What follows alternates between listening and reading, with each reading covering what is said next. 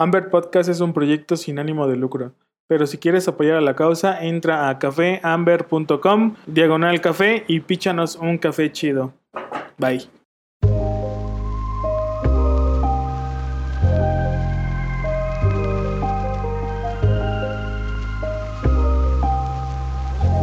Bienvenidos a un nuevo episodio de Amber Podcast.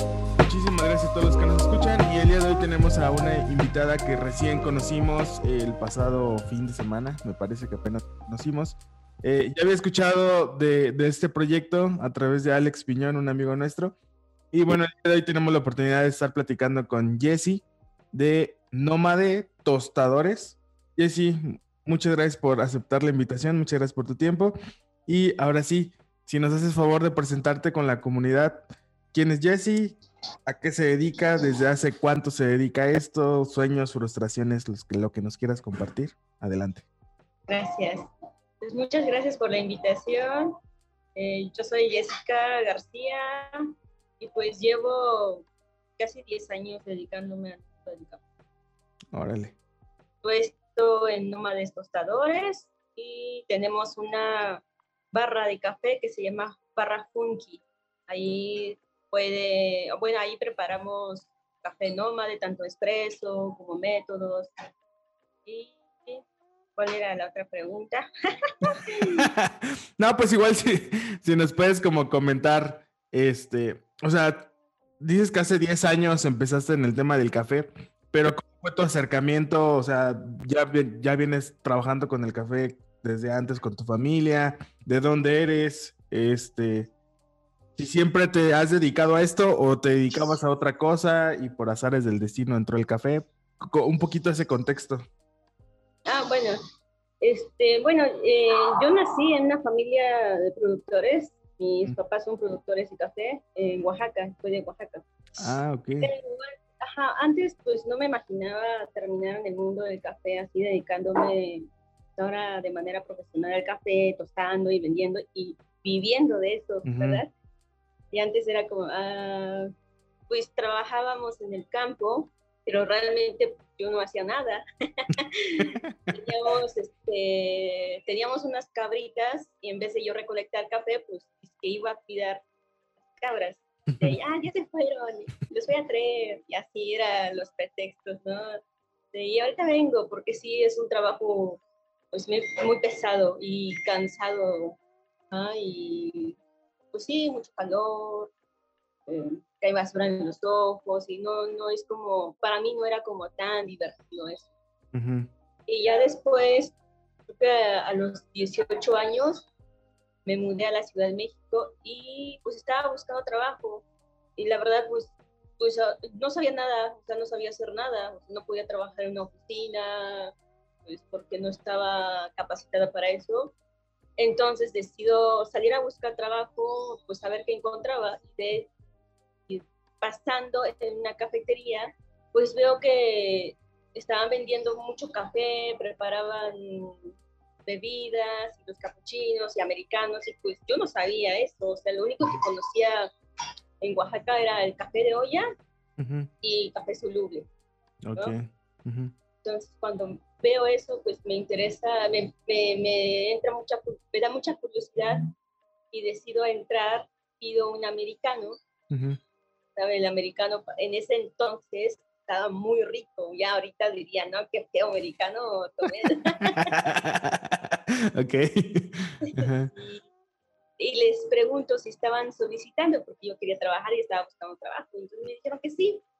Órale. Y dice que al día siguiente llevé mis documentos y fui y me contrataron. Ah, qué chido. Y pero no sabías Ahí- preparar. No, no sabía preparar, me enseñaron a preparar este, americanos, un poquito a emulsionar. En, ese, en esa cafetería pues no, realmente no aprendí a hacer como capuchinos, ni Ujú. lattes, ni arte latte, ¿no? Porque nada más duré como 15 días. ¿Y eso por qué?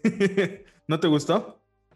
No, no me gustó. O sea, sí me gustó todo lo que estaban haciendo, de todas las bebidas.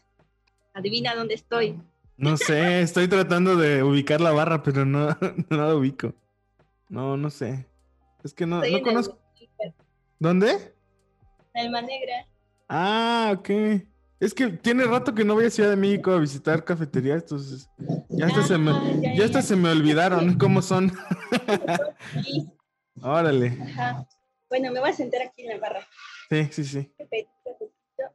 Eh, ah, bueno, aquí estábamos en donde...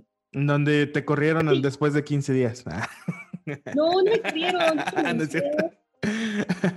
¿Pero por qué? Ren- Renuncié porque no me gustaba el trato. No sé, creo que era yo, o sea, no era tanto como la persona, porque o sea, yo quería aprender a hacer cafés y me mandaban a lavar los trastes, me mandaban Mm. a atender a las mesas y eso, que era como, "Ay, pues no quiero eso, no, mejor me voy. Mm, entré a otra cafetería, una cadena muy grande de color azul. Mm. Se Ah, pueden, ahí se aprendí- pueden decir marcas, ¿eh? Se pueden decir marcas, no importa. Ah, ok. Entré a Puerta del Cielo Ok. y ahí estuve como siete meses, creo. Y ahí aprendí bastante, aunque, aunque algunos dicen que Punta del Cielo tienen café muy feo y todo eso. Pues yo digo que cada quien tiene sus clientes, sus tipos de, de clientes y los gustos, pero o sea, en esa época, no sé si todavía lo sigan haciendo, este, ayudaba mucho a los baristas a que siguieran aprendiendo, aprendiendo y que tuvieran como esa este, curiosidad de encontrar cosas nuevas, nuevas técnicas, ¿no? Entonces Ujú. eso estuvo súper bien para mí. Así empecé trabajando en barras, eh, trabajé en algunas, o sea, nunca trabajé como en barras de especialidad, así como de estas super barras de renombres, pues trabajé más como en cafeterías normales y restaurantes, encargándome de las barras de café. Pues ya sabes, ¿no? De que siempre queriendo hacer lo que uno quiere o cambiar el café, las recetas, te mandan a volar. que yo también sería igual ahorita. sí. Ok. Ajá, y pues así fui aprendiendo. eh, y en 2015, bueno, eh, la forma de cómo me interesó más el mundo del café de especialidad fue en el año 2014. Estaba Expo Café y una amiga me dijo, vamos a la Expo. Yo, "Va". Trabajaba ahí muy cerca. Ujú. Llegamos y estaban compitiendo en arte había competidores en arte ahí en el escenario y fue como que fue como súper guau para mí, ¿no? Dije, Ay, no, qué padre esto, ¿a poco existe?". Y recuerdo que le dije, para el siguiente año tengo que estar compitiendo, tengo que estar, voy a estar ahí. Pues va. Y ya cambian las competencias de arte al siguiente año y se hace en Guadalajara Ujú. pues yo no fui. Y en septiembre eh, empiezan a traer competencias de brew que antes se hacía en Guadalajara a la Ciudad de México. Ujú. Pues empiezo a entrenar para la competencia de brew. Órale. Chido. O sea, tenía poco tiempo de dedicarme a hacer métodos, tenía como seis meses. Ujú. Y pues me aventé, dije, ah, pues seguro se aprende algo y si no, pues, o sea, la idea era como sentir los nervios del escenario, Ujú. ver pues cómo podría cómo podía mejorar para la competencia de arte late competencia que hasta ahorita no no no he participado no me he inscrito. ok.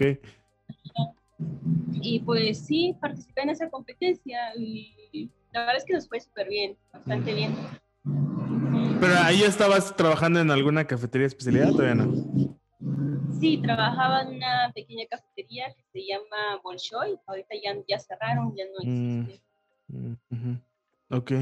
Y entonces de ahí empezó un poquito como tu pasión por el café de especialidad, o sea, al ver las competencias, ¿por qué? Pues, ay, es que es muy difícil, ¿no? Porque si yo recuerdo que probé un, para mí en ese entonces era un super café, fue en la Academia Mexicana del Café con Mm, James, ajá. parecía. Este, porque yo iba, iba mucho, o sea, con, nada más trabajaba de barista y en las tardes no tenía nada que hacer y iba, ¿no? Ujú. ¿qué está haciendo? Y en ese entonces, no sé quién había comprado un café de Enrique López. Mm. No me acuerdo qué proceso era ni qué variedad era, pero estaba muy bueno. O sea, esa fue la primera vez que probé un café y lo habían preparado en Chemex. Yo, Mm. eso sí está súper diferente y empecé a preguntar y ya me explicaron que estaba hecho en métodos, que bla, bla, bla, ya sabes, que puedes mirar, Ujú. ¿no? Pero- o no sé qué, no, te digo que no me acuerdo qué proceso era, creo que era un pone. Y estaba súper rico, muy dulce. O sea, fue el primer método que me encantó. A lo mejor en otros lados ya había probado, pero pues no era como, era, no era tan bueno. En aquel entonces sí era Ujú. fue muy rico para mí. Entonces eso como que explotó en mi cabeza, ¿no? Dije, ah, no, pues voy a hacer métodos ahora. Empecé a comprar métodos, este, la báscula, la jarra. Y así me empezaba a practicar en la cafetería donde estaba y en mi casa. Mm. Ajá. Ok. Y, y por ejemplo, ese tiempo que, que llegaste a Ciudad de México y que estuviste, bueno, que ya estuviste trabajando, ¿cómo fue, cómo, cómo fue esa parte de decir, en algún momento pensaste decir, pues, yo tengo café en Oaxaca y puedo empezar como a preparar mi propio café? O sea, ¿en algún momento tuviste ese pensamiento por tu mente o, o nunca fue como eso? O sea, como que... Ah, sí, claro, o sea, Ah. sí. O sea, cuando, creo que fue en el año 2016, más o menos por ahí. O sea, yo cuando, después de la competencia, pues siempre mi idea fue de como tener una marca de café y vender, tostar, ¿no? Y Mm, tener una barra. Eh, y entonces pensaba traer café de Oaxaca, de mi familia, pero sí, o sea, sí, esa fue la idea al principio. Y antes Nómade, pues se llamaba Nómade Café de la Mazateca, porque Los- Ah, ok. o sea, mis papás viven en la Sierra Mazateca, en la región Cañada. Hay Mm, cafés buenos ahí, pero para que haya cafés buenos, pues también hay que invertirle tiempo, eh, conocimientos. Todavía creo que queda eh, pasos tiempos por recorrer para tener un café de esa calidad. Ahorita Mm. no tengo café de allá. Ah, ok. Pero sí es el plan, ¿no? O sea, sí sería como un plan Sí, a sí, sí, futuro. claro. O sea, sí, o sea, no solo traer café de allá, porque pues hay muchos cafés buenos en todos los estados productores de México. Ujú. Ok. Oye, y entonces, Nómade, ¿hace cuánto tiempo inicia? ¿Y por qué, por qué ese nombre? ¿Cuál es como su filosofía de trabajo? Eh, ¿Cómo nace la marca que actualmente tienes? Pues nace en 2018. En Ujú. 2018, este, yo decido, parte de 2017, 2018, Ujú, este, yo entro a trabajar en la escuela de café, que es Academia Mexicana del Café, y pues ya tenía como poquito más de tiempo, había más, este, o sea, podía, tenía acceso a los espacios, o sea, podía tostar ahí, entonces Mm. hablé con, con Jaime y le dije que me dejaba tostar y que me, o sea, que me cobrara, y, o sea, que me rentara el tostador, y me dijo, sí, sí. Eh, y ya me dejó usar su tostador, eh, y ya está, empieza a buscar un nombre, o sea, para el nombre creo que tardé como tres, cuatro meses, no sé. mm, ujú, Entonces me quedé con Nómade. ujú, Nómade, pues es porque el café, o sea, yo lo inter- interpreto así, ¿no? De que el café es un producto nómada porque empieza en el campo y no termina, no finaliza su ahí, sino que va viajando mm, por diferentes partes de, ya sea de, del mundo, en este caso en México y del mundo eh, cuando hay exportación de café, ¿no? Hasta llegar a la casa final del cliente. También, pues, como empezó, pues, todo este, cómo empezó todo, ¿no? De que el café viene de Etiopía mm, y este fue, fue viajando pues, por diferentes partes del mundo hasta llegar, por ejemplo, ya sea un café de Veracruz para que, para que, para que haya café de Veracruz, eh, se tuvo que, tuvo que recorrer ese grano en diferentes partes, no sé, del mundo, ¿no? O sea, ya no, o sea, ya no es el mismo grano, Sí, claro. pero dio frutos y todo eso, pero estuvo viajando. mm, ¿ah? Entonces, por eso es como nómade, también porque nosotros, pues, aunque tengamos casas y los establezcamos en un punto, creo que seguimos siendo, pues seguimos siendo nómadas, porque nos Mm. gusta experimentar cosas, eh, viajamos, eh, o nos cambiamos de trabajo, nos cambiamos de casa para tener nuevas experiencias. Y al final en cuenta, pues cuando hacemos un cambio es porque ya estamos hartos de lo mismo, de la misma rutina. ¿no? Y pues yo creo que eso es ser, ser nómada. Órale, está súper interesante. Y entonces, ustedes actualmente trabajan directamente con los productores, ¿no? Estoy entendiendo. Vi algunas publicaciones en su Facebook. Este. ¿Cómo es su relación ahí con, con el productor? Ah, ok. Bueno, no te termino de contar ah. nómada. Bueno, en 2018 eh, creamos el nombre y yo solo tostaba café de mi familia. Y luego dijimos, pues hay que meter otros orígenes. O sea, en ese entonces estaba solo yo. Después se sumó este César Pinillos, que es mi socio ahorita, lo conociste en Puebla. Ah, ok, ok, sí, sí, sí. También es el importa las leches de avena. Ah, ok. Ajá, sí. Órale. Bueno, entonces, antes de eso la idea era como ir cambiando de orígenes cada mes, cada dos meses, pero sí es como un poquito difícil esto, porque como no conoces a los productores, este, me pasó que me mandaban muestras súper bien seleccionadas, así súper de especialidad, casi a 200 pesos, 180 pesos, y lo tostaba y nos encantaba, y ya cuando le decías, bueno, sí, nos encanta el café, mándanos un costal o mándanos 100 kilos. Entonces mandaban el café y era como que no era esto, no, o sea, yo no te había pedido esto, yo te mandado otra cosa. Y, sí me tocó un productor que me había mandado una selección de especialidad y luego me manda un mensaje, me dice, ya te mandé tu café selección europea. Entonces, este, como te decepcionas, ¿no? Porque te venden un producto de especialidad a ese precio y luego te mandan uno de baja, de, baja calidad con el mismo precio. Y entonces, pues sí, decidimos este año trabajar directamente con los productores, con algunos productores. Eh, ahorita tenemos una, una, relación ya con algunos productores de Puebla. Y antes, eh, pues en tiempo de cosecha fuimos con ellos, le dijimos qué es lo que queríamos. Y pues sí, estamos en, siempre en contacto con ellos. Yo cuando, cuando tuesto el café, pues le doy la retroalimentación igual como tú estoy preparo y le vendo a los clientes, pues como que les digo, ah, no, tu café les encantó a la gente, a mí me pareció esto y esto y esto, entonces estoy dando como la retroalimentación. Mm. Si ya tenemos una buena relación con, con es una familia de productores de pueblo. Ah, ok. Es del mismo, eh, del que me llevé el, el geisha, ¿no? Ajá, ah, exacto. Muy rico ese café, la verdad es que lo hemos tenido esta semana en la barra y, o sea, a todos les ha encantado, a todos les ha encantado. Hasta me están preguntando, oye, ¿vas a tenerlo por acá? Le dije, pues no sé todavía, pero igual habla ahí con mis contactos para que nos manden cafecito de ese. Fíjate que ese, ese café solo conseguimos 27 kilos en verde. Ah, ok. Entonces ya tosté más de la mitad, ya, ya está todo tostado y creo que solo quedan como 5 kilos. Mm, híjole, pues te aparto a unos.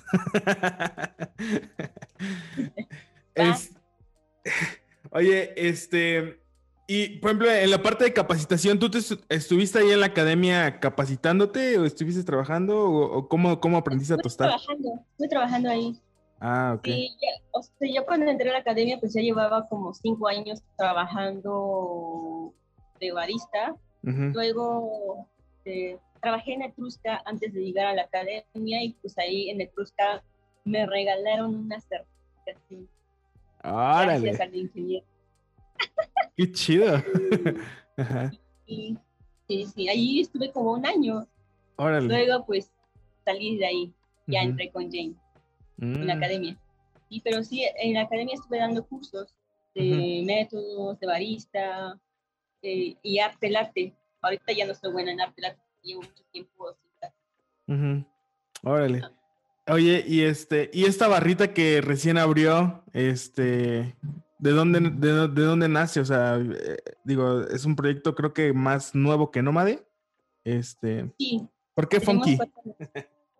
Pues mira, a, este, yo a César, cuando nos conocimos, siempre le decía, hay que poner una barra, y así era como con mi voz.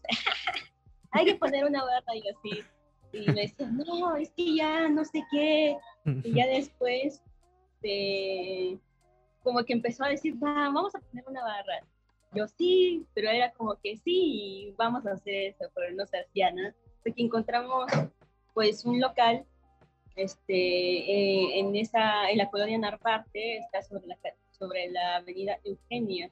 Mm, Entonces, pues ya teníamos el local y pues teníamos, teníamos una máquina de espresso, los molinos, ya había casi todo, solo compramos como los métodos, las básculas, había café, todo, ¿no? Para ya poner una cafetería. Fue como, pues abrimos. El nombre, eh, sí estuvimos ahí batallándole el nombre y todo eso. César, César Pinillo se le ocurrió ponerle Funky y a mí me gustó, ¿no? Ah, sí, pues Funky, suena chido, porque muchas veces lo había escuchado a otros baristas este, decir, ay, este café está bien funky, así como que estaban, como el geisha que te llevaste, por ejemplo, que es un sabores muy únicos, ¿no? Como a cacao, pero la combinación de cacao con quizás con ciruelas, es málica, pero también muy oloroso, ¿no? Muy fuerte la fragancia, el aroma que tiene. Por eso le pusimos funky, que pues la idea es meter como, o sea, tener esos más de esos tipos de cafés. Ah, ok. Cafés funky. Pues antes era, o sea, funky era como pues algo muy oloroso, muy diferente, pero también eh, ahora nosotros lo entendemos así, pues porque en, en, la barra, pues cuando va la gente, pues terminan platicando con nosotros, siendo nuestros amigos, y en otras barras, pues creo que no puedes hacer eso, porque, pues, la, o sea, los baristas tienen que hacer su trabajo, ¿no? De servir cafés y ya, ¿no? O sea, rellenar y, y hacer el trabajo de una barra. Pero creo que tiene que ser un poco más, ¿no? La atención al cliente, de hacerlo sentir parte, como si fuera, como si fuera, pues, no sé, tu amigo, tu familia, y eso es lo que nosotros hacemos en Funky, de que llega gente, o sea, hay personas que nunca han llegado y pues el saludo, por ejemplo, el saludo que siempre les doy es, hola, ¿cómo estás? Siempre le hablo de, de, tú, no como, no de usted, porque, o no hay como una barrera, entonces cuando ya le digo, hola, ¿cómo estás? Y es como cierta, le hablo con cierta familiaridad de que, como si ya los conociera, y entonces, entonces eso le hace tener más confianza para preguntar o para mantener una conversación.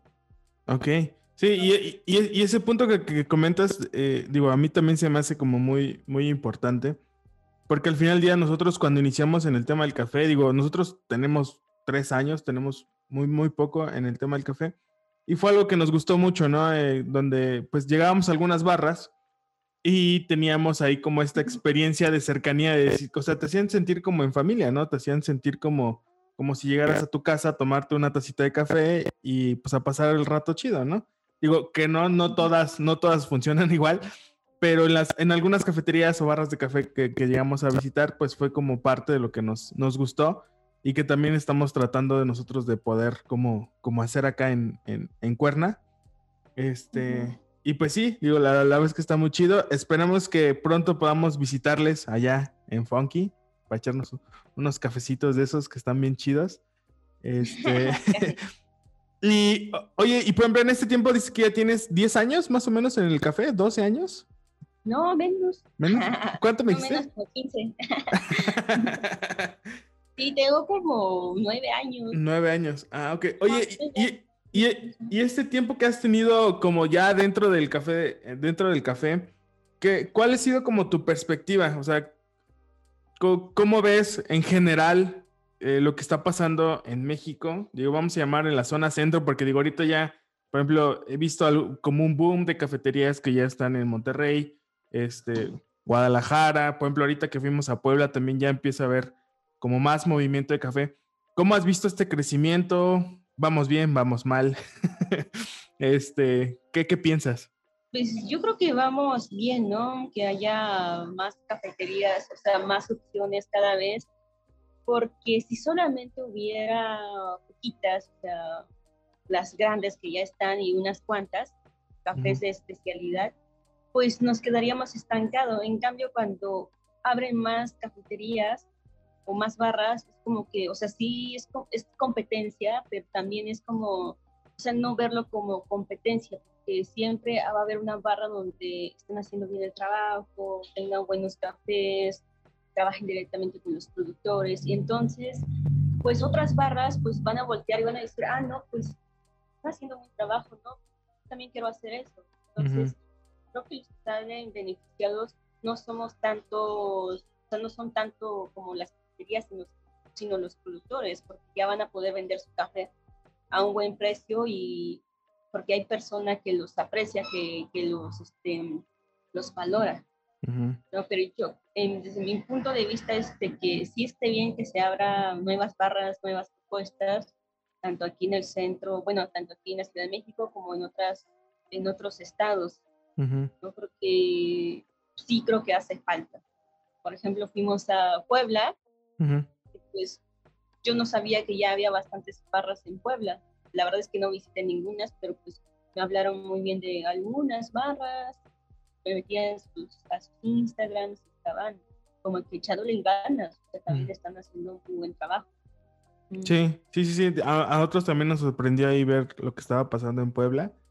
Y este, digo, la verdad es que fue, fue algo padre. Y como tú dices, ¿no? O sea, ver opciones y que al final del día sí es competencia, pero pues nos ayuda a crecer, ¿no? Hasta cierta, hasta sí. cierta forma, ver cómo lo están haciendo mejor y también, pues nosotros echarle más galleta. este... Pues sí, pues sí. Y aparte, pues la verdad no sé, este, he escuchado como a muchas personas dueños de cafeterías en donde dicen, ah, vamos a apoyarnos entre todos y no sé qué pero la verdad es que no hacen nada y me van a odiar por decir eso. Porque yo no he visto que hagan algo uh -huh. y les compran a los productores que vayan a las comunidades a, pues a, a conocer a los productores y que hagan tratos, ¿no? Uh -huh. Yo creo que eso.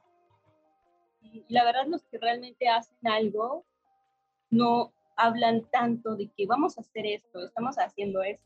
Uh -huh.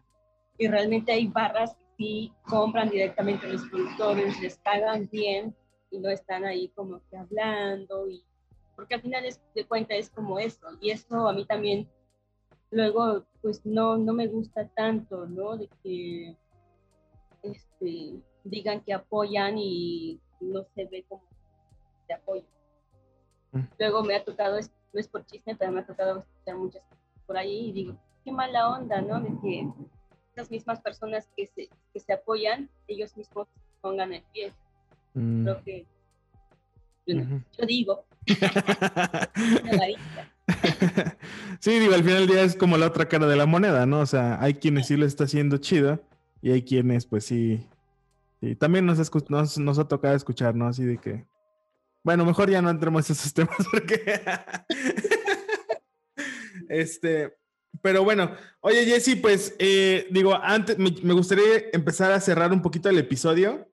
Este, y vamos a terminar con las preguntas, las últimas que te comentaba, que son preguntas eh, concisas, pero la respuesta tú te puedes explayar lo, lo que gustes, ¿no? Entonces, okay. la primera pregunta es, en este tiempo, en esta trayectoria que has tenido en el mundo del café, ¿cuál es el mejor consejo que te han dado? Wow. ¿Cuál es el mejor consejo que me han dado? Ay, pues no sé.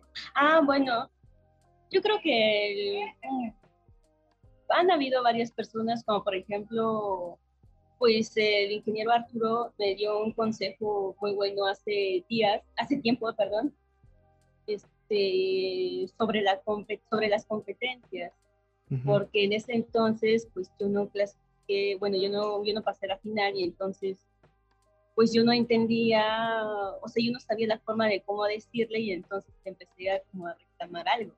Me mm. dijo, pues sí, pero un buen barista para que pueda pasar a la final y para que sea campeón, no les deben de poner la rutina y deben hacer todos ellos. Tienen que seleccionar un café como frijoles, lo tienen que hacer.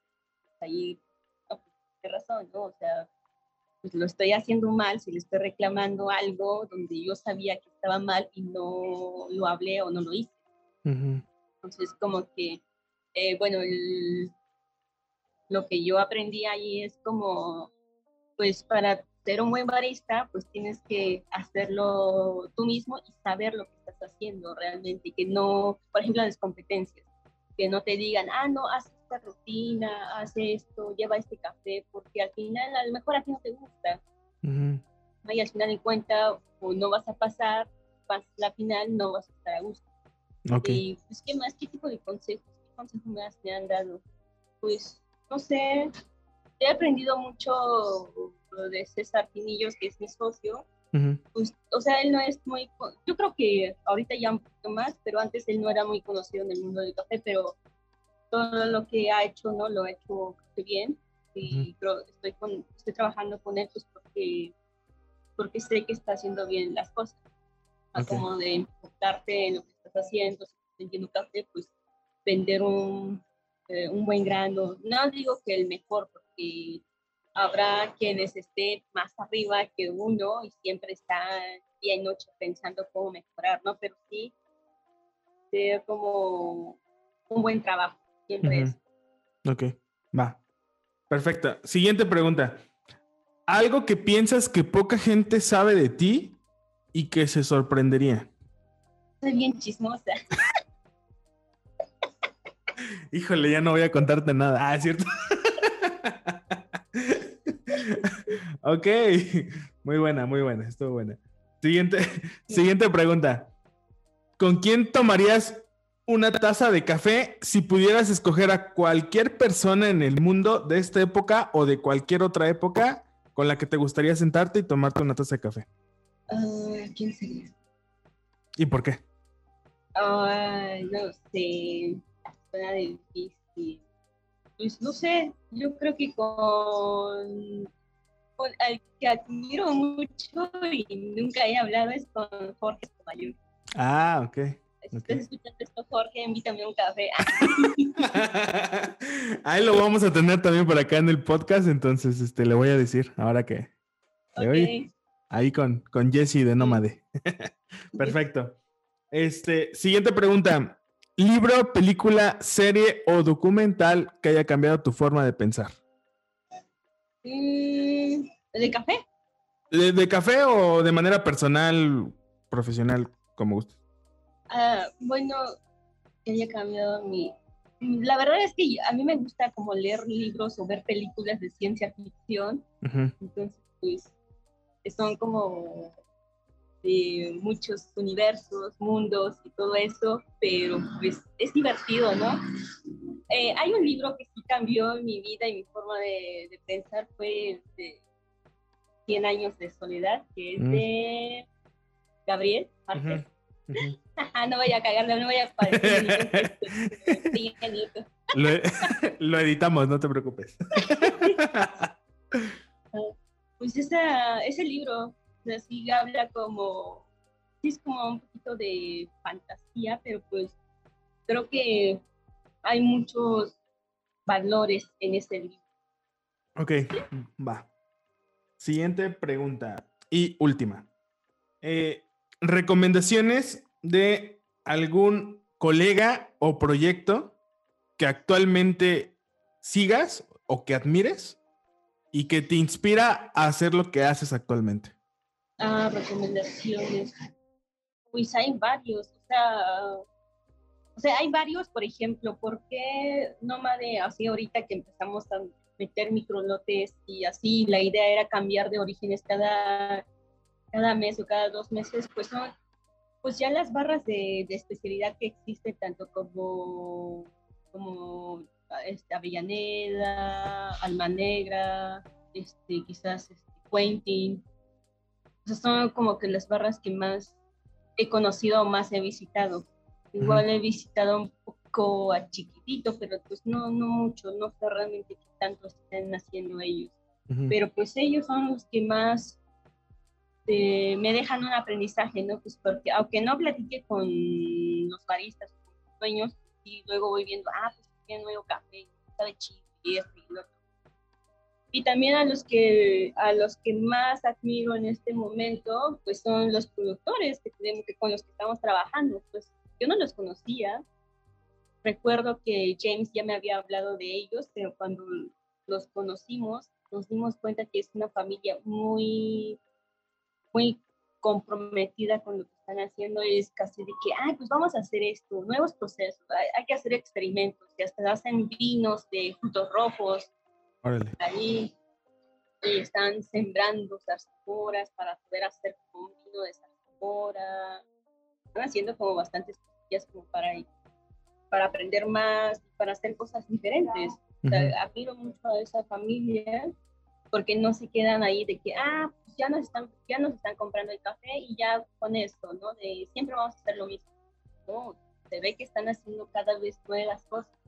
Y justamente ahorita te voy a tostar unas muestras de café donde fermentaron, hicieron maceración carbónica, pero le pusieron Yakult. Órale. Ah, entonces huele súper dulce. Yo creo que va a salir igual muy rico, no sé. y es lo que están haciendo ahí. Ah, órale, qué chido. Está súper interesante. Este, pues ahí nos apartas un tantito para probar también, ¿no? Oye, este, bueno, pues em, antes de, finalizar este episodio, algo que quisieras compartir a la comunidad que nos escucha del café, algo que no te hayamos preguntado, eh, pero que te gustaría quizá ahí dejar quizá algún mensaje. Las, las personas que escuchan este podcast, pues muchos sí son como pues muy ah, aficionados al café. Hay algunos que otros baristas, tostadores, inclusive productores que escuchan el, el podcast. Entonces, ¿algún, ¿algún comentario que quieras dejar? Pues, este, comentar que apoyen a la a todos los involucrados en el café, ya sea comprando una tacita de café, un cuartito, y pues igual que se atrevan a, probar cosas nuevas, porque sí, muchas veces pasa de que, ah, justamente hoy vine en Uber y traje unos sacos de café, unos costales de café y, pensaba que era arena.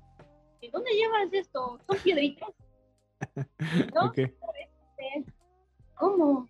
Ya, o sea, no sabían que, era, que el café es verde o que el mm. café Y pues igual es compartir pues el conocimiento, dar un poco de información y todo eso, pues con este señor pues ya le empecé a explicar, le dije, no, es que el café tiene que estar Mm. Y me decía, es que a mí no me gusta el café. Y ya le pregunté que por qué no le gustaba. Pues claro, o toman café súper mal tostado, mal preparado, y eso era lo que él no le gustaba. Ya le dije, pues si quieres, puedes ir a este lugar cuando salgas con tus amigos, porque me decía, no, es que luego mis amigos y yo salimos a tomar café, pero luego pues, a mí no me gusta. Ya le dije, pues ve a este lugar cuando, cuando para la próxima, ya les recomendé algunas barras, pues hacer eso, creo que esa es nuestra forma de cómo poder involucrar a más gente, a más personas en el mundo del café, ¿no? Hay que empezar con orientarlos a dónde pueden ir a tomar un café, por qué no les gusta y eso. Ok, va, perfecto.